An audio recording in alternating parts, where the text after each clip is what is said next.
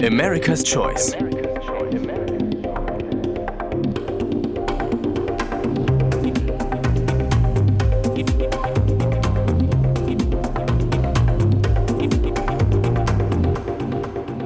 Hallo und herzlich willkommen zu America's Choice, der USA-Podcast aus Berlin. Mit Stormy Annika Mildner vom Aspen Institute und mit Julia Friedländer von der Atlantikbrücke. Mit America's Choice liefern wir Ihnen und euch regelmäßige Updates und Einschätzungen zur politischen Lage in den USA und den transatlantischen Beziehungen. Aktuell überparteilich und im Gespräch mit wechselnden Gästen und Expertinnen aus Deutschland und Amerika. Heute ist Mittwoch, der 24. Januar 2024. Die USA entscheiden am 5. November dieses Jahres darüber, wer als Präsident oder Präsidenten das Land in den kommenden vier Jahren regieren wird. Vor wenigen Tagen fanden die ersten beiden Vorwahlen in Bundesstaaten Iowa und New Hampshire statt. Während bei den Republikanern mehrere Kandidatinnen um die Nominierung für die Partei konkurrieren, hat Präsident Biden in den eigenen Reihen der Demokraten kaum ernsthafte Konkurrenz. Inhaltlich wird auch 24 wieder die volkswirtschaftliche Lage der Vereinigten Staaten von großer Bedeutung sein. Allerdings könnte auch die Außenpolitik und Sicherheitspolitik, insbesondere im Kontext der Kriege und in der Ukraine und im Nahen Osten, bei diesen Wahlen eine bedeutendere Rolle einnehmen als in den Vorjahren. Vor allem äh, diese beiden Themen dürfen in beiden Parteien den weiteren Verlauf der Primaries und Caucuses prägen. Wir haben uns heute für die Aufnahme des Podcasts viel vorgenommen. Wir wollen zunächst darüber sprechen, warum gerade die ersten beiden Vorwahlen traditionell so wichtig sind für den gesamten Wahlkampf, der dann ähm, bis zur Wahl ähm, im November stattfinden wird. Wir gehen dann auch der Frage nach, welche Schlüsse sich aus den Ereignissen ziehen lassen. Und darüber hinaus möchten wir auch herausfinden, ob es äh, Nikki Haley schaffen wird, eine ernsthafte Konkurrentin für Ex-Präsident Donald Trump, ich würde mal sagen, zu werden bzw. zu bleiben. Und äh, dann wollen wir auch erörtern, inwieweit sich die Ergebnisse der Vorwahlen ähm, auf das Regierungshandeln und auch auf die Kampagne von Präsident Biden auswirken wird. Also wir haben uns viel, viel vorgenommen ähm, für den heutigen Podcast und haben großartige Gäste, um all das zu besprechen. Und ich sage herzlich willkommen und äh, begrüße ganz herzlich Peter Burkhardt ähm, und äh, Maida Ruge. Hallo. Hallo an euch beide. Ähm, Maida Ruge ist Senior Policy Fellow am European Council on Foreign Relations, ähm, ECFA, hier mit Sitz in Berlin. Und ihre Fachgebiete umfassen transatlantische Beziehungen, die Auswirkungen der Polarisierung in den USA auf die Außenpolitik gegen Europa, EU und US-Außenpolitik auch auf dem Westbalkan ähm, sowie Nationalismus ähm, und doch eine ganze Reihe von anderen Themen, für die ähm, sie Expertin ist. Und ich freue mich sehr, sehr, dass du heute mit dabei bist und deine Expertise mit uns teilen wirst. Vielen Dank. Es ist auch super, mit euch zu sein. Und Peter Burkhardt ist seit September 2022 US-Korrespondent in Washington, D.C. für die Süddeutsche Zeitung. Und äh, bevor es ihn nach Nordamerika zog, war er Süddeutsche Zeitung Korrespondent äh, für Norddeutschland.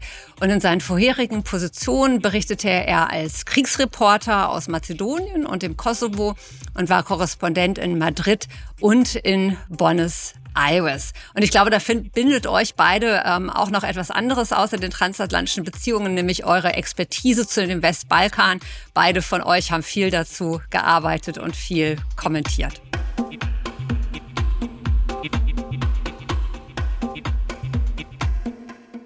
Und um uns warm zu laufen und einzustimmen, würde ich euch gerne eine Frage stellen, und zwar, ob euch die Ergebnisse dieser beiden ersten Vorwahltermine, die jetzt stattgefunden haben, überrascht haben.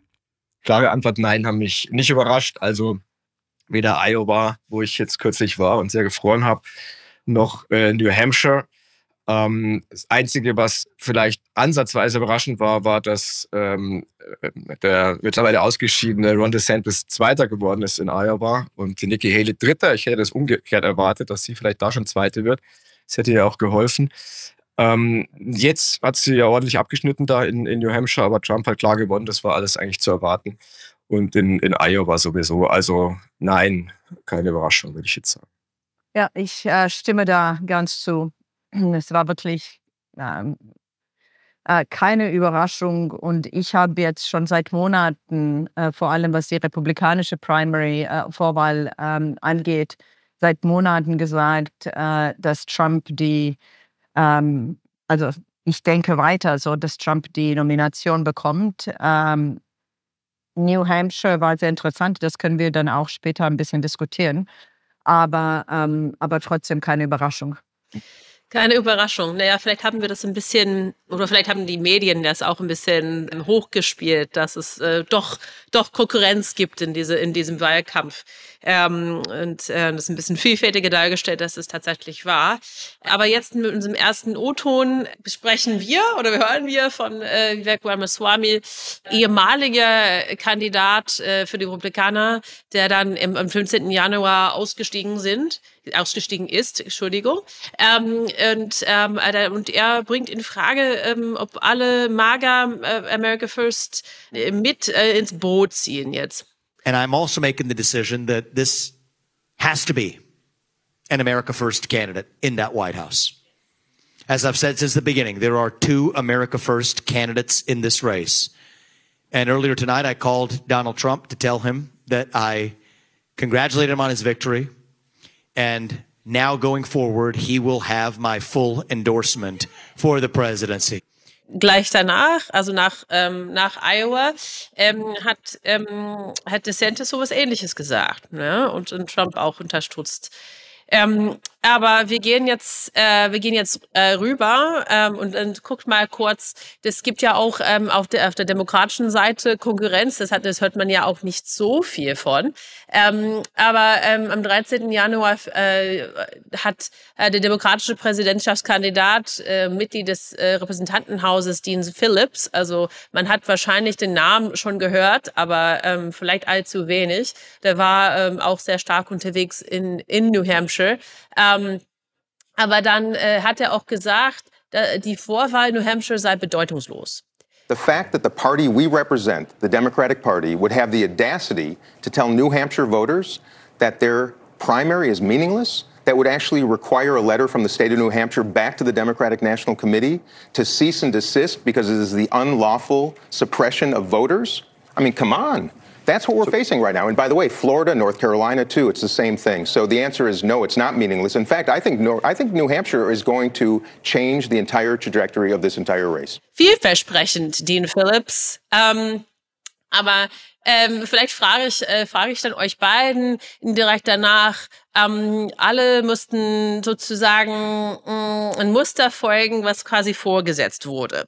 Und ich glaube, das ist eine, ein, ähm, vielleicht ein Merkmal, was wir ernsthaft betrachten mussten. Was halten dann die Wähler von diesem Wahl? Ja, das hatten sie wirklich die Wahl? War das wirklich eine Wahl? Also kam äh, hat, hat Nikki Haley oder Ron DeSantis ernsthaft eine, eine Chance? Oder könnte jemand ähm, sich trauen, ähm, äh, Joe Biden äh, quasi zu äh, konkurrieren? Ähm, was, was denkt ihr? Zu dem einen gerade mal diese Einspielung, äh, das ist natürlich total clownesk gewesen. Ich habe das auch gesehen. Also der, der, der, der Ramaswamy, der stand da hinter dem Trump. Äh, die haben sich alle aufgereiht. Das war ja sehr symbolisch. Also die haben sich ja alle dem Trump jetzt wieder unterworfen. Die haben sich erst gegenseitig bekriegt. Trump hat, hat belustigt zugeschaut. Jetzt, jetzt steigt einer nach dem anderen aus. Jetzt stehen sie alle hinter ihm wie so, wie so Statisten. Und der Ramaswamy war wieder ein Peitscher. Jetzt hat er Trump mal kurz ans Mikro gelassen für eine Minute, durfte er ihn dann groß loben. Ist jetzt auch so ein Wettkampf, wer könnte denn sein Running Mate werden, so Vize und äh, theoretischer Vizepräsident. Und da stehen sie jetzt alle Schlange und, und ähm, ja, was heißt die Wahl? Natürlich, die, die Republikaner hätten frühzeitig zweierlei machen können. Sie hätten erst Trump impeachen können, spätestens nach dem 6. Januar 2021 und sie hätten B äh, sich auf einen Gegenkandidaten konzentrieren können, statt da irgendwie, äh, weiß nicht, wie viele Leute ins Rennen zu schicken. Das sieht man ja jetzt. Die haben sich ja gegenseitig kannibalisiert, könnte man fast sagen. Und ja, wenn Nikki Haley früher angefangen hätte, hätte sie vielleicht eine Chance gehabt. Jetzt hat sie meines Erachtens keine mehr. Und bei den Demokraten, was soll man sagen? Ja, das hat, die haben, das hat Joe Biden. Die sind beide in, in gewisser Weise in eine Falle geraten. Sie haben sich, konzentrieren sich beide auf einen, weil sie meinen, derjenige kann den anderen schlagen. Die Republikaner glauben, Trump ist stark genug, um den Biden diesmal zu schlagen. Und die, und die Demokraten hoffen, glauben, dass äh, Joe Biden der Einzige ist, der den, der den Trump widerschlägt, weil er es ja schon mal gemacht hat. Daran hängen sie beide jetzt fest. Und ähm, die Republikaner haben sich dem, dem, dem Trump ja total ausgeliefert. Das ist ja unglaublich eigentlich. Ja, aber vielleicht ist es Ja, aber mal so, das ist, ist it's Iowa, New Hampshire. Die sind beide nicht wirklich ähm, ein gutes Beispiel für das Land. Das Land ist sehr vielfältig. Also mal so Iowa und New Hampshire sind beides sehr weiß. Also das ist, die sind, ist, die sind ja ähm, nicht ähm, gute Beispiele ähm, von den äh, künftigen USA, würde ich sagen. Also es ist, kann es so sein, dass wir jetzt zwei Staaten haben, ähm, die das Land nicht gut abbilden, aber trotzdem zu viel Macht reichen, wenn man das so, dass sie das irgendwie so die ähm, die Ergebnisse schon, schon voraussetzten, aber die, die, die würden dann die, die, die allgemeine Bevölkerung oder die Gesamtbevölkerung überhaupt nicht repräsentieren. Also ich nur, nur auf meine, weil, weil natürlich die republikanische ähm, Vorwahl mindestens interessanter zu sein schien bis gestern und wir doch mehrere Kandidaten hatten. Ähm, aber jetzt sind wir eben mit Donald Trump und Nikki Haley äh, geblieben. Und ich finde, wenn man sich anschaut, ähm, natürlich hat Nikki Haley nicht so schlecht abgeschnitten gestern in New, New Hampshire. Sie war äh, zehn Punkte hinter Trump, wo es in Meinungsumfragen eigentlich viel höher die Diskrepanz war. In Meinungsumfragen war sie 19 Punkte hinter ihm her. Ähm, aber wenn man überlegt, New Hampshire ist das Beste für sie, was sie hätte haben können. Ähm, dort ist die Bevölkerung generell sehr, sehr, sehr hoch gebildet. Äh, 41 Prozent der erwachsenen Bevölkerung haben einen vierjährigen Hochschulabschluss. Äh, in Nevada zum Beispiel ist diese Zahl 33 und South Carolina 31, also viel niedriger. Ähm, und sie hat generell viel besser bei der Elite abgeschnitten als bei der Arbeiterklasse. Jetzt ist die Frage, sie hat gestern gesagt, wir gehen irgendwo hin, äh, außer nach South Carolina. Ähm, wir werden nicht zulassen, äh, dass, dass hm, Trump zu König gemacht wird, wo 48 Staaten noch nicht abgestimmt, nicht ab, äh, gestimmt haben. Aber wie Haley in den anderen Staaten Anklang finden wird, ist wirklich unklar. Weil wenn man sich die ähm, Meinungsumfragen anschaut, äh, in South Carolina, was ihr Staat ist, her Home State, liegt sie äh, 38 Punkte zwischen Trump, wo er 62 Prozent Unterstützung hat.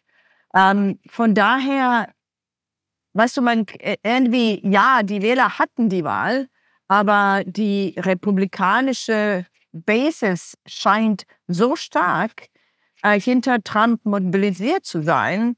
Und seine Unterstützung ist auch während diesen Prozessen so stark gewachsen, dass ich glaube, die Wahl war ganz klar. Äh, und ich fürchte, so wird es auch bleiben. Da kann ich wirklich genau nur zustimmen, ganz genau so ist das. Also die Nikki Haley hätte, hätte mindestens in New Hampshire gewinnen müssen. Dann wäre es vielleicht, hätte es dieses sogenannte Momentum noch weiter gegeben. Aber jetzt, ähm, ist, eigentlich ist ja nur noch die Frage, wann steigt sie aus? Steigt sie noch, doch noch vor South Carolina aus? Es sind nämlich noch ein paar Wochen bis dorthin. Das kostet alles sehr viel Geld. Es wird genau durchgerechnet, ob sich das lohnt. Es wird sehr viel Druck aufgebaut. Oder steigt sie nach South Carolina aus? Die Umfragen sind, wie, wie, wir gerade gehört haben, so klar, dass Trump da aller Wahrscheinlichkeit nach gewinnen wird. Und das ist ihr, ihr Home State. Das ist ihre, da war sie Gouverneurin. Ist aber auch ein sehr konservativer Staat. Das ist einer der Südstaaten. Und ähm, es ist sehr, sehr unwahrscheinlich, dass sie noch lange im Rennen bleibt. Und dann ist das durch. Also natürlich haben die Vorwahlen gerade erst begonnen, aber so wie es aussieht, ist der Trump bis zum Super Tuesday längst der eigentlich Nominee, auch wenn er dann erst beim Parteikonvent äh, im Juli in, ähm, in, in Wisconsin offiziell ernannt wird. Aber es sieht überhaupt nicht so aus. Haley hat jetzt ein ganz ein ordentliches Ergebnis gestern, besser als man dachte, aber nicht gut genug. Trump hat über 50 Prozent und ja, es gibt auch so eine komische Angst offensichtlich bei seinen Gegnern oder Gegnerinnen deutlicher zu werden bei Trump. Vielleicht aus Angst, sich bei der auf konservativen bis sehr rechten Basis weiter zu verscherzen und auch bei Trump selbst. Also Nikki Haley hätte vielleicht von Anfang an mutiger sein müssen. Das wäre vielleicht ihre, Chance gewesen, weil sie hätte, sie könnte Unabhängige ansprechen, sie könnte sogar Demokraten ansprechen, die, die den, den beiden nicht mal wollen. Das ist ein Paar. Und die moderaten Republikaner vorneweg. Aber wie gesagt, es ist, glaube ich, jetzt einfach schon zu spät. Nikki Haley steht ja so ein bisschen für die alten, traditionellen, klassischen Republikaner in der Republikanischen Partei. Und, und Trump steht ja mehr also für die populistischen Republikaner. Also letztendlich haben wir fast so ein bisschen mit zwei republikanischen Parteien zu tun.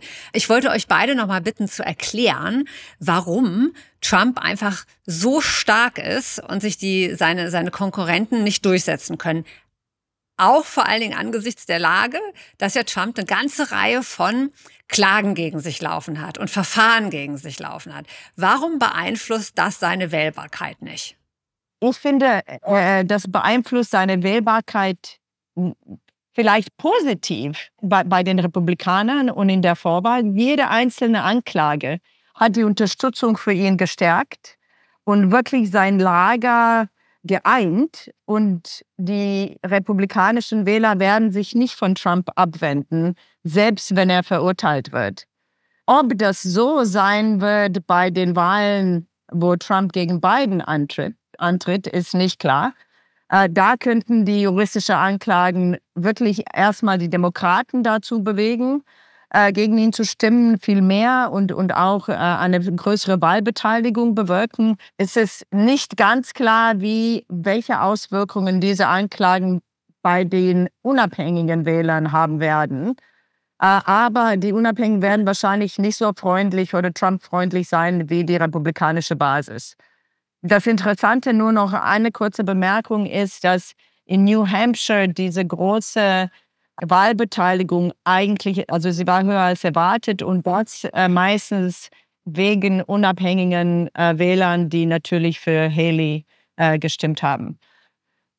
Noch, noch eine Sache, die dazu spricht, dass sie eigentlich keine bessere, keinen besseren Umfall, Umfeld haben kann als New Hampshire. Genau. So ist das. Und äh, tatsächlich, die Anklagen hat man ja gesehen. Es ging ja mal los, äh, man erinnert sich vielleicht daran, der, der Ron DeSantis, der ja nun das ganz kläglich äh, aufgegeben hat, der war ja mal in den Umfragen ganz am Anfang stand der mal sehr gut da. Und ähm, dann hat er etwas spät seine Kandidatur bekannt gegeben. Da ist er verunglückt gestartet mit Elon Musk, als es technische Probleme gab, äh, vorsichtig formuliert. Und, und, und dann kamen die ersten Anklagen gegen Trump und dann gingen Trumps Werte nach oben. Und seitdem ist das so. Also die Anklagen sind ihm bei seiner, bei seiner Basis von Vorteil. Aber jetzt wie wir auch gerade genau gehört haben, der Wahlkampf beginnt ja jetzt eigentlich erst richtig. Jetzt wird es der Wahlkampf doch sehr wahrscheinlich sein, Trump gegen Biden. Und ähm, bei denen, also bei seinen, bei seinen nicht, äh, bei seinen jenseits des Fanclubs können die Anklagen schon ähm, ihm sehr schaden und man weiß auch nicht, was vor Gericht äh, noch passiert. Also die Justiz ist da zum Glück sehr hartnäckig, äh, anders als es die, die republikanische Basis. Und äh, Trump hat einen wahnsinnigen Terminkalender jetzt zwischen, äh, auch wenn er nicht so viel Wahlkampf jetzt machen muss, weil die Vorwahlen ja schon bald durch sind, für ihn jedenfalls. Ähm, äh, er muss zwischen Gerichtssaal und, und Wahlkampf. Er versucht das ja beides. Also das, das, das, der Gerichtssaal ist für ihn ja auch eine Wahlkampfbühne. Aber niemand weiß, wie das ausgeht. Es sind noch zehn Monate. Also da kann schon noch viel passieren. Na, vielleicht hören wir erst mal zu, was er dann ähm, zu diesen ganzen Anklagen sagt ähm, am 9. Januar, ähm, nachdem er dann eine Verhandlung in, ähm, in Washington DC durchzogen hat. Ähm, und das ist bezüglich seiner Immunität im Kontext der Anschuldigungen. Ähm, ähm, äh, dann sagt er das wie folgt. It's a very bad thing. It's a very bad precedent. As we said, it's the opening of a Pandora's box, and that's a very, that's a very sad thing that's happened with this whole situation. Uh, when they talk about uh, threat to democracy, that's your real threat to democracy. And I feel that as a president, you have to have immunity. Very simple. And if you don't, as an example, if uh, this case were lost on immunity, and I did nothing wrong, absolutely nothing wrong, I'm working for the country. Ja, Schaubühne und ähm, Wahrheiten umdrehen, ja. Ähm, aber wie schafft er das? Naja, der stellt sich quasi als Opfer dar. Ähm, das ist ein bisschen, ähm, naja, das ist, die, die Gerichte gehen schon ein gewisses Risiko ein, ja, je nachdem, wie viele Anklagen sich anhäufen. Was, ähm, aber was ist dann eure Wahrnehmung davon? Also wa warum überzeugt, ähm, überzeugt er noch zusätzlich Wähler, ähm, wenn er doch mehr schuldig anscheinend? Also ich würde sagen, so eine ganz simple äh, Bemerkung oder Erklärung ist, wenn man lange genug diesen äh, wirklich polarisierten und geteilten Diskurs in USA folgt und auch Medienlandschaft ähm, und lange genug ähm, Medien so wie Fox News oder Breitbart News oder Podcasts von Steve Bannon, War Room, die ganze rechte Landschaft von Medien. Ähm, es ist wirklich nicht weit weg von dem äh, Postkrieg, äh, äh, Postkrieg Medien, äh, äh, Landschaft in Balkan, wo wir Balkan schon erwähnt haben, äh, wo die Camps so geteilt sind und die Wahrheit so irgendwie auch dann politisch definiert ist, ähm, dass es dass es bei diesen Massen von Leuten ein Gefühl wirklich entsteht, uns gegen den, den, uns gegen die. Und Trump ist tatsächlich so wahrgenommen wie jemand, der deren Interesse verteidigt gegen den Eliten, äh, politischen Eliten, Business-Eliten, die meistens dann mit Demokraten verbunden sind. Ähm, und ich, ich glaube wirklich, dass dieser ganze Narrativ, der produziert würde in diesen recht, äh, rechten Medien, einfach so stark ist, ähm, dass, dass Leute das tatsächlich glauben. Ähm, wieder, jede einzelne Anklage hat die Unterstützung von Trump für Trump gestärkt. Äh, und wenn wir das wirklich folgen von, weiß ich nicht, Midterms ähm, bis heute, äh, ist es ganz klar, dass seine Popularität nur gewachsen ist. Ja, das ist, das ist eine deprimierende Erkenntnis und genauso ist das, weil tatsächlich die, ähm, seine, seine Basis, für die ist es eine von den Demokraten gesteuerte Justiz, es ist der Deep State. Trump hatte jetzt auch so was Pseudo-Religiöses, der sagt ja, das geht nicht ähm, gegen mich, das geht gegen euch und ich stelle mich sozusagen dazwischen jetzt. Und wenn man sich, äh, viele dieser Leute, wenn man jetzt natürlich die Washington Post liest und die New York Times und den New Yorker und CNN und schaut und so, es ist das eine. Aber viele dieser Leute, man muss sich mal nur mal ein paar Minuten bei Tucker Carlson einschalten und zuhören. Das ist eine völlig andere Realität dort. Und, äh, und das ist das, was auf Trump, Trump setzt. Also für die, für seine Unterstützer sind alle diese Anklagen gesteuert. Das ist alles äh, Biden, Biden äh, manipulierte Justiz und so weiter. Und eins kommt dazu, man darf nicht vergessen, der, der Donald Trump ist ein absolut professioneller Entertainer. Also ich habe den kürzlich wieder gesehen. Was soll man sagen? Es ist, es ist schaurig, aber er ist, er ist auf seine Weise gut. Er ist eine, eine, wenn man sagen würde, Rampensau. Der ist unglaublich, ähm, das kann der. Der ist ja im Fernsehen groß geworden. Und äh, es gibt viele Gegenden, vielleicht wo sonst auch nicht so viel los ist, wenn der Trump da auftritt, ist eine Attraktion. Das ist wirklich ein, als ob da so ein, so ein so, so ein Popstar ist. Und, und das macht er auf seine Weise gut.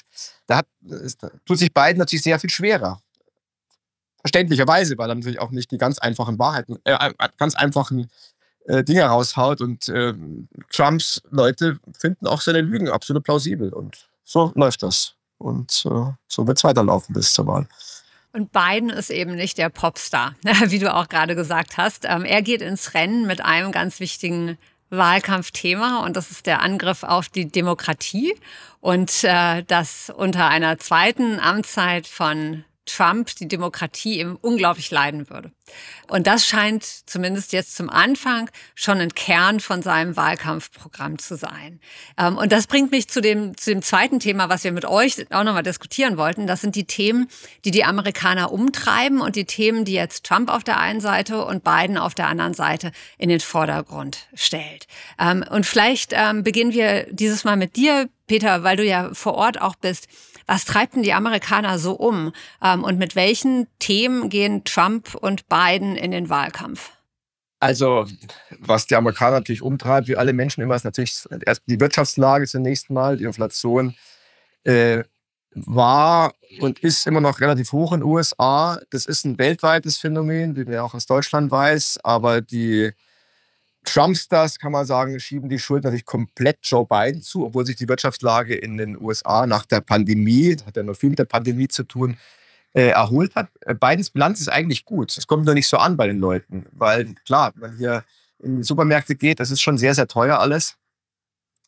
Äh, also die, die, ähm, die, Republikaner, sagen wir mal, Trump setzt sehr stark auf dieses Thema Wirtschaft. Er behauptet immer, bei ihm sei also alles, äh, die Wirtschaft ja geblüht und so weiter. In Wirklichkeit hat er die USA also zu der enormen Verschuldung schon auch stark beigetragen. Ähm, Wirtschaft und dann die Südgrenze, also die Grenze zu Mexiko ist auch das ganz große Thema, die immer verknüpft wird. Äh, wir schicken da Milliarden nach die Ukraine, dieses ferne Land, brauchen uns doch eigentlich gar nicht zu interessieren während unten die Grenze ja offen ist und so, was jetzt nicht stimmt. Die ist nicht offen, aber es kommen in der Tat viele, letztes Jahr kamen fast zwei Millionen Migranten über die, über die Grenze. Das ist ein ganz großes Wahlkampfthema. Und auf der anderen Seite Demokraten, das sieht man auch jetzt, Joe Biden tritt jetzt auch verstärkt mit Kamala Harris, mit der lange unsichtbaren äh, Kamala Harris auf, seiner Vize und seinem Running Mate wieder, äh, Running Mate wieder, ähm, ist das Thema Abortion, Abtreibung, weil das hat den, den ähm, die Republikaner, also Trump hat durch die Umbesetzung auch des, des ähm, obersten Gerichtshofs maßgeblich dazu gesor ges äh, dafür gesorgt, dass dieses Bundesrecht auf Abtreibung, also Roe v. Wade genannt, ähm, gekippt wurde. Aber das hat eigentlich eher den Demokraten in diesem Fall geholfen, weil auch viele moderate Republikaner das eigentlich nicht wollten. Und darauf haben die Demokraten auch bei den Zwischenwahlen sehr stark gesetzt und sehr erfolgreich. Das werden sie auch jetzt tun bei den Wahlen. Das ist was, womit man auch unabhängige und wie gesagt Leute gewinnen kann, die Republikaner wählen würden, aber den Trump nicht wählen wollen. Das sind so Themen. Dazu kommen viele andere Sachen natürlich, aber ich würde sagen, das sind drei, drei sehr wichtige Themen. Vielleicht nur kurz, also Peter hat es ja schon sehr gut ähm, erklärt ähm, und die, die Hauptthemen auch gedeckt. Ähm, ich würde sagen, das Interessante bei den Republikanern natürlich, es ist natürlich die Immigration und äh, die Grenze, die südliche Grenze. Ähm, die haben, wenn man sich nur bei dem Breitbart News anschaut, was deren so Themen und Kolumnen sind, kann man dann auch sehen, was die Hauptthemen sind, die ähm, die republikanische Kandidaten den Demokraten auch vorwerfen.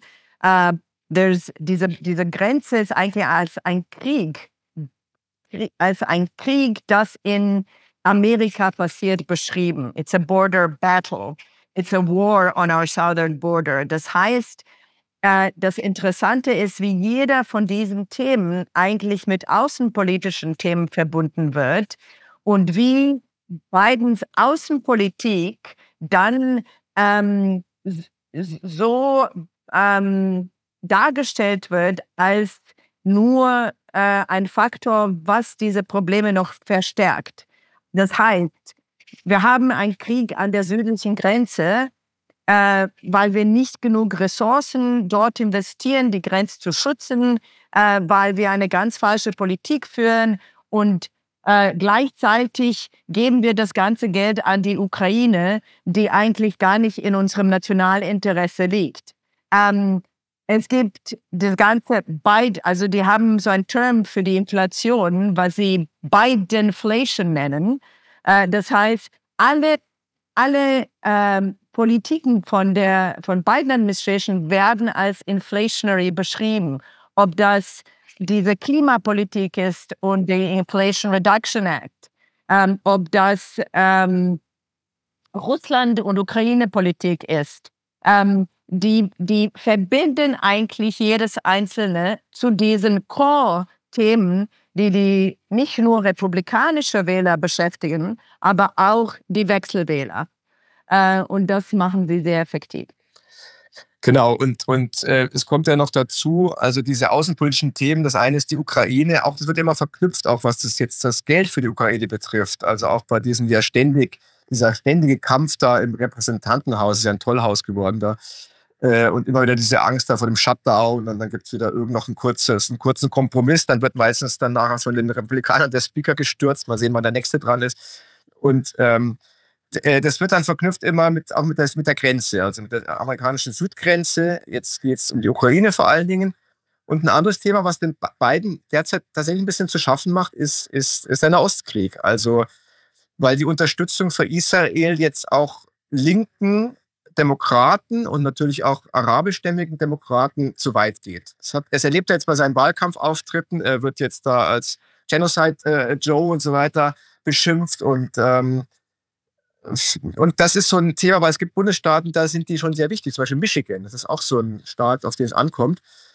Und da gibt es eine große Gemeinde da so in der Gegend von Detroit und, und diese Wähler braucht er auch. Und man, man wird sehen, wie, wie das weitergeht. Aber bisher ähm, ist das für Joe Biden nicht so gut.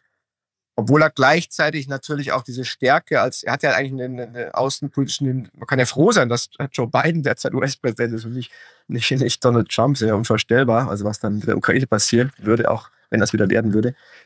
Und dann diese Stärke, die er versucht zu zeigen. Aber bei Israel ist es gerade kritisch. Und das ist hier natürlich ein ganz großes, ähm, sehr beladenes Thema in den USA. Und ja, ähm, Trump hält sich da noch zurück. Ähm, aber ja, das, glaube ich, wird uns noch weiter beschäftigen in den nächsten Wochen, Monaten.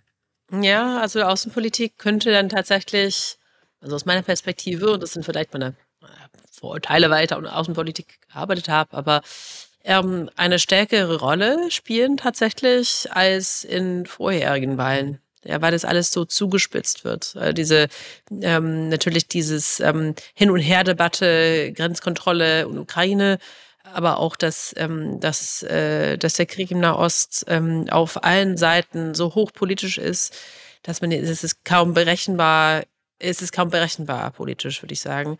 Ähm, aber Trump könnte wahrscheinlich sagen, naja, in meiner Zeit sind keine Kriege ausgebrochen. Ne? Also alle diese sogenannten Experte haben, haben sich vertan. Ich lese ja auch Artikel drüber und sagen, okay, wir, die USA steigen wie immer nur halbherzig in Krieg ein und, äh, und dann verlassen sie den Feld. Trump wird ja auch beansprucht, also äh, irgendwann mal in diesem Wahlkampf in den kommenden Monaten, ähm, hätte, hätte Fahrradkette, was hätten Sie, hätten Sie gemacht? Was, was wird er sagen? Was könnte er sagen, um, um gleichzeitig diese Wählerschaften, also einen Fleckenteppich an Wählerschaften abzuholen, aber gleichzeitig, äh, gleichzeitig ja auch zurückziehen? Ja, ich finde, das ist ja auch für ihn nicht einfach. Ich glaube bei Trump, also ich glaube, bei ihm sind ja zwei Fragen, vor allem wenn wir jetzt nur Russland und Ukraine äh, als Thema nehmen, weil das natürlich für die Europäer so wichtig ist. Ähm, eine, eine Frage natürlich, was hätten sie gemacht? Aber ich glaube, die andere Frage, die viel wichtiger ist und in diesem Wahlkampf auch prominent angesprochen wird, ist, was will er machen? Ne? Was ist sein Plan? Ähm, und er hat ja äh, deutlich äh, bei jeder Gelegenheit gesagt, dass er natürlich äh, diesen Krieg äh, sehr schnell beenden würde äh, und dass er ein Deal aushandeln würde innerhalb 24 Stunden, was äh, äh, er hat das dann nicht weiter buchstabiert, aber das hat Vivek Ramaswamy eigentlich für ihn gemacht, was eigentlich die Teilung, die im Moment äh, äh in Ukraine, the kind of Conflict Lines einfrieren würde ähm, und die Ukrainer eigentlich dazu zwingen, so eine Art Minsk 3.0 zu akzeptieren. Ähm, und man muss sagen, ich meine, wir kennen ja Trump von der äh, 2016 Wahl, da waren die Themen ein bisschen anders, aber seine Art von ähm, Erzählung und seine Antworten sind ja eigentlich immer in dem gleichen Stil. Ähm, er fühlt sich ja nicht gebunden, diese Fragen ganz genau zu antworten. Äh, er hat diese Prinzipien, die er durch irgendwie ähm, die, der da, so da stark darstellen wird. Ich bin der starke Mann. Ich verstehe mich eigentlich gut mit Putin. Äh, und äh, ich würde, äh, der respektiert mich, weil ich nicht schwach bin wie beiden. Und ich würde das ganz einfach aushandeln. Und dann natürlich, Moment, wo es dazu kommt, die Details nachzufragen, ähm, wechselt er die Thema und sagt, aber die Europäer sind sehr reich und machen gar nichts und die müssen mehr machen äh, und dies und das. Von daher glaube ich nicht, dass wir irgendwann mal mit Trump zu dem Punkt kommen, wo der wirklich seine Politik buchstabieren wird. Genauso mit Taiwan, der ist neulich ähm, on the record äh, wo er gefragt würde, wenn China Taiwan angreift, was er machen würde. Das kennst du, Julia, aus seiner ersten Amtszeit. Der hat sich ja nie da so richtig ähm, bereit gezeigt, äh, diese kredible Abschreckung Chinas ähm, äh, irgendwas dafür zu machen. Äh, und er sagt das ganz klar, oh, I can't tell you what I'm going to do now, but let me tell you, Taiwan has uh, ripped us off of our uh, industries. Also es ist schon bemerkenswert, wie er schafft, immer wieder diese Themen ähm, einfach so ähm, zu, darzustellen, wer will und, ähm, und irgendwie kommt er damit durch. Ja, ja, er sagte auch kürzlich, sagte er bei so einem Wahlkampfauftritt, da sagte er, naja, also Viktor Orban, ja, der Ungar, sagte, also er selber sagt das nicht, aber Viktor Orban sagt er, vor ihm hätten, also vor ihm Trump hätten alle Angst. Äh, der Putin, Xi Jinping, alle hätten vor ihm Angst, im Gegensatz zu beiden. Und er hätte, mit ihm hätte der Krieg gar nicht erst angefangen, weil sich Putin gar nicht getraut hätte, in die, in die Ukraine einzumarschieren. Und er sagt ja auch immer, das ist ja fast schon ein geflügeltes Wort geworden, dass er diesen, diesen Krieg in 24 Stunden beenden würde in, in, in der Ukraine. Und ähm, ja, also er, und er schafft es immer wieder, diese außenpolitischen Themen, äh, die, die, er ja gar nicht so richtig durchdringt, wie gesagt, äh, aber immer so in die Innenpolitik zurückzuholen. Eben dann, äh, genau hier, die werden uns die Milliarden in die Ukraine geschickt, aber hier an unserer Südgrenze kommen die ganzen Terroristen ins Land und äh, wie äh, viele Länder schicken da, die leeren da ihre Gefängnisse und, und ihre Psychiatrien. Dafür gibt es überhaupt keinen kein Hinweis, dass das so ist, aber er erzählt das halt und es kommt an und es, es, bleibt übrig, der, die Regierung Biden verpulvert Milliarden in der Ukraine für einen Krieg, der nicht zu gewinnen ist und noch dazu sind die ohnehin alle korrupt in der Ukraine während die ganze, wenn die, die, die Südgrenze offen ist, eben dieses Battlefield, das er gesagt hat. Und das ist das, was seine, seine Basis äh, bei seiner Basis ankommt bisher. Ansonsten die, sind die USA traditionell, glaube ich, an Außenpolitik die Wähler nicht so übermäßig interessiert. Es geht dann mehr um eben die Wirtschaft und US-Themen. Aber Trump verknüpft das auf seine Weise geschickt bisher. Mhm. Also die, doch ironischerweise ist das Interesse an Außenpolitik gestiegen, aber nicht, wie wir das wahrscheinlich erwünschen würden. Ähm, ich würde dann ähm, euch als allerletzte Frage ähm, wie sieht es denn so aus äh, für, die, äh, für die amerikanischen Wähler? Also was, was, was ist dann jetzt zu erwarten? Ähm, haben wir in den kommenden Monaten einfach nur Geschreie ähm, oder wird noch was ernsthaft debattiert? Ähm, und was könnte dann irgendwie ein äh, sogenannte Dark Horse sein, was alles ein bisschen, naja, aus den vor, äh, vorhersehbaren Schienen wirft? Was, was halt leider ein, ein, ein, ein Thema ist, es ist unglaublich banal, aber was wirklich ein Thema ist, man kann reden, wie man möchte, ist das Alter von Joe Biden. Das ist so. Äh, ganz viele Leute, gibt es auch Umfragen, meinen, dass Joe Biden zu alt ist. Er ist 81, äh, wäre dann 82, am Ende seiner, seiner weiteren Amtszeit wäre er 86. Und jünger wird er natürlich nicht, ähm, jeden Tag älter und man hat so immer so die große Angst, dass wieder irgendwas schief geht, dass er irgendwie stolpert oder sich verspricht. Das passiert dem Trump auch der Trump hat irgendwie äh, kürzlich mal so, so Hammers ausgesprochen wie Hummus. Das ist natürlich ein Unterschied. Und, ähm, und viele andere Dinge hat er, die, die, die Nikki Haley hat er irgendwie mit, mit Nancy Pelosi verwechselt. Das ist auch ein Unterschied. Die, ähm, und so weiter. Aber bei ihm ist es nicht so schlimm, weil man, weil er ohnehin ja jede Menge Unsinn redet und man gar nicht so viel anderes erwartet. Aber bei beiden ist es, ist es schwieriger. Also dieses Altersthema und, und, und Trump ist ja unwesentlich jünger, vier Jahre. Das ist ein ganz großes Thema. Und ansonsten, ja, also es, es müsste bei den Leuten mehr die gute Bilanz von beiden ankommen. Es müsste, man weiß nicht, wie sich die, internationale die Weltlage entwickelt, das ist, ist nicht, nicht vorauszusehen. Man weiß auch nicht, ähm, welche Rolle so unabhängige Kandidaten spielen. Die kriegen nicht viel, da dieser, dieser komische Kennedy zum Beispiel. Aber ähm, ja, und wie sich diese moderateren Republikaner am Ende positionieren. Ob es nicht doch, es gibt vielleicht eher eine Mehrheit gegen Trump als eine Mehrheit für Biden. Was letztlich dasselbe ist, aber ich glaube, man, eine Mehrheit gegen Trump zu finden, ist absolut möglich. Also diese self-fulfilling prophecy, so kommt es mir manchmal vor in den USA. Der Biden ist, äh, der Trump ist nicht mehr zu stoppen. Ich glaube, das stimmt nicht. Der ist natürlich zu stoppen. Die Frage ist nur, was er selbst im, im Falle einer Niederlage machen würde, weil er hat, wie wir alle wissen, schon die letzte Niederlage nicht anerkannt, bis heute nicht. Und die Aussichten, dass er es beim nächsten Mal tun würde, sind nicht sonderlich groß. So ist das Panorama, aber Joe Biden kann diese Wahl absolut gewinnen. Also ich denke, was, was, äh, was relevant bleiben wird, sind genau diese zwei Hauptthemen Immigration und Lebenskosten ähm, und Inflation. Und ich glaube, bei den vielen, ich meine, wir wissen ja heute schon, wie die Mehrheit von Staaten abstimmen wird im November 24. Es kommt letztendlich auf diese Handvoll von Staaten, wo die Wechselwähler entschieden, entscheiden werden, ähm, für wen die wählen. Ähm, und ich glaube, ein Thema, das wirklich dazu kommen wird, ist Trumps, ähm, Trumps ähm, ähm, rechtliche Prozesse.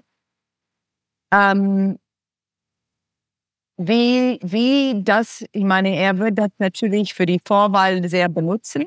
Es ist schon ein Trend äh, zu beobachten, dass er viel mehr äh, zu diesen Rechtsverfahren auftaucht als früher, auch manchmal, wo er nicht unbedingt muss, weil er das benutzt, um seine republikanische Basis zu mobilisieren und galvanisieren. Ähm, aber so wie, wie sich äh, diese Prozesse entwickelt werden, wird wirklich interessant äh, sein zu beobachten. Äh, ich denke nicht, dass das, ähm, er könnte in einem der Fälle verurteilt werden. In zum Beispiel dem, dem 6 of January Fall. Äh, aber ich glaube, das wird sich nicht so auswirken, dass er äh, die Wahlen aus dem Gefängnis durchführen muss, weil es wird nicht rechtzeitig passieren. Die werden wahrscheinlich auch die Berufung einlegen. Aber es wird sich schon auswirken, glaube ich, an wie die unabhängigen Wähler äh, in diesen Wechselstaaten äh, stimmen und dann auch, glaube ich, an die Wahlbeteiligung der Demokraten. Äh, ein Thema haben wir natürlich vergessen und das ist die große Thema, die Gefahr, ähm, Gefahr, die amerikanische Demokratie, ähm, äh, äh, die, die, da besteht von, äh, von der Wahl von Trump und nicht nur von der Wahl von Trump, aber den ganz klaren und sehr gut bearbeiteten Plänen wie dieser Schedule F, ähm, wo der ganze ähm, Staatsapparatus ausgewechselt äh, werden soll äh, und alle, die nicht eine komplette Loyalität zum Trump und der Idee zeigen, äh, entlassen werden. Also ich glaube, solche Themen werden schon die, ähm, die nicht in der republikanischen Basis liegen, die andere Wähler schon animieren und mobilisieren. Genau, also ähm, das macht Joe Biden jetzt auch zum einem Hauptthema der Kampf um die Demokratie. Und äh, es sind ja auch genügend Aufsätze und so weiter erschienen in letzter Zeit, die das auch machen. Nicht jeder schaut sich das an und hört dahin. Also man braucht sich nur Liz Cheney anschauen, eine früher mitführende Dem äh, Republikanerin, die sagt, die USA schlafwandeln in eine Diktatur. Aber wie es ihr ergangen ist, weiß man ja, sie ist dann aus dem äh, Parlament geflogen. Und ähm, diese Angst haben viele Republikaner, glaube ich, dass es ihnen genauso geht. Deshalb stellen sie sich lieber hinter ihren, ihren Boss Donald. Und äh, also dieser, dieses Thema Kampf um die Demokratie wird, wird sicherlich das ganz entscheidende Thema sein, auf das auch bei beiden setzt. Dann werden wir mal schauen, ob das als Wahlkampfthema ausreichend verfängt äh, unter der demokratischen Basis und äh, bei den unentschlossenen Wählern, ähm, um Biden tatsächlich eine weiter, weitere Amtszeit im Weißen Haus zu sichern. Ihr habt ja schon ganz viele uns erzählt, worauf wir achten sollten in den nächsten Monaten. Leider sind wir auch schon fast am Ende von unserem Podcast. Und als letzte Frage wollten wir euch fragen, so ein bisschen in die Zukunft geschaut, wo werdet ihr denn am Super Tuesday sein? Ich meine, notfalls immer Washington DC ist immer gut, aber es ist manchmal besser, die Blase Washington zu verlassen, weil man dann äh, näher mitbekommt, was in den USA eigentlich wirklich los ist, weil hier in DC findet man eigentlich kaum einen Trump-Wähler. Ich werde entweder in Berlin oder Brüssel an meinem Schreibtisch sitzen, also nichts Aufregendes. Äh, und bei euch, Julia und Stormy, wo wird der sein? Äh, wahrscheinlich unter meinem Kühlschrank äh, verstecke mich dann. nee, Gott. Also ich werde ja, werd, ähm, ich glaube, äh, voraussichtlich ähm, ähm, tatsächlich ähm, in Berlin sein, wie immer. Aber es ist, es ist schon eine andere Perspektive, dass äh, die Wahlen des einen, also meines einen Landes im Ausland zu, äh, zu empfinden, das fühlt sich äh, tatsächlich sehr, sehr, sehr weit weg ähm, dann müsste ich dann wie gestern wie schon merken, ach ja, heute ist doch New Hampshire. Ja, also das ist ja, ähm, ich sitze jetzt in der Berliner Blase, was auch was bedeutet, ja.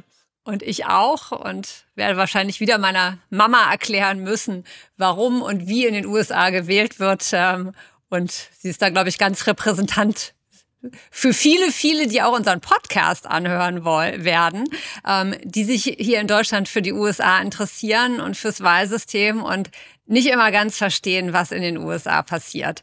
Und dementsprechend euch ganz, ganz herzlichen Dank, dass ihr heute uns und unseren Zuhörern so viel erklärt habt und ein bisschen Licht in das Dunkel geworfen habt und auch, was es für Deutschland letztendlich bedeuten würde. Also ganz, ganz herzlichen Dank. Wir sind am Ende unseres heutigen America's Choice an gekommen mit Maida Ruge und Peter Burkhardt. Herzlichen Dank für eure Einschätzungen und eure Expertise und schön, dass ihr heute mit dabei wart.